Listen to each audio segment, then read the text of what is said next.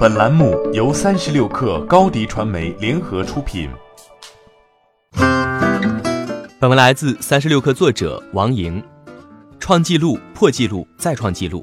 国内流行音乐就在这样不断的破与创中向前推进。十二月三十号，王一博的新歌《无感》上线仅十小时四十八分，销量即突破一千万张，创下了国内数字单曲销量最快破千万的新纪录。目前这首歌仍牢牢占据着网易云音乐热搜榜的第一位。就在上周，华晨宇的新歌《好想爱这个世界啊》拿下国内数字音乐的票房冠军。十二月二十五号，华晨宇最新数字单曲《好想爱这个世界啊》打破历史记录，上线第二十二天，网易云音乐销量突破一千一百万张，登全网数字单曲销量第一。此前，全网数字单曲销量最高纪录由周杰伦《说好不哭》保持。在华晨宇新歌销售额达到三千三百万元时，知名音乐博主李志前经纪人池斌也在个人微博中进行了大胆预测：国内数字单曲销量破亿的日子不会太远，三年内，数字单曲销量势如破竹，正不断的书写新的战绩。与华晨宇、周杰伦的新歌登顶方式不同，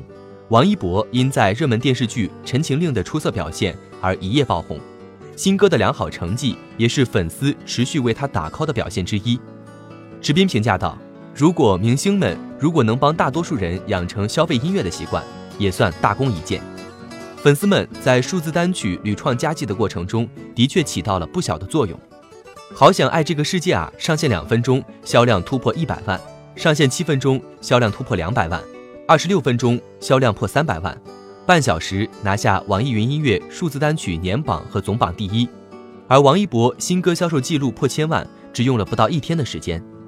对音乐人来说，这是一个最好的音乐时代，付费经济加速到来，听众的付费意识空前提高，人们愿意为喜爱的歌手、好的歌曲付费收听。无论是网易云音乐还是腾讯音乐，付费会员收入都是他们重要的营收支柱之一。根据腾讯音乐二零一九年第三季度财报显示，腾讯音乐的在线音乐付费人数达三千五百四十万，同比增长百分之四十二点二。此前，网易二零一九年第二季度财报中也提到，云音乐付费有效会员数同比上涨百分之一百三十五，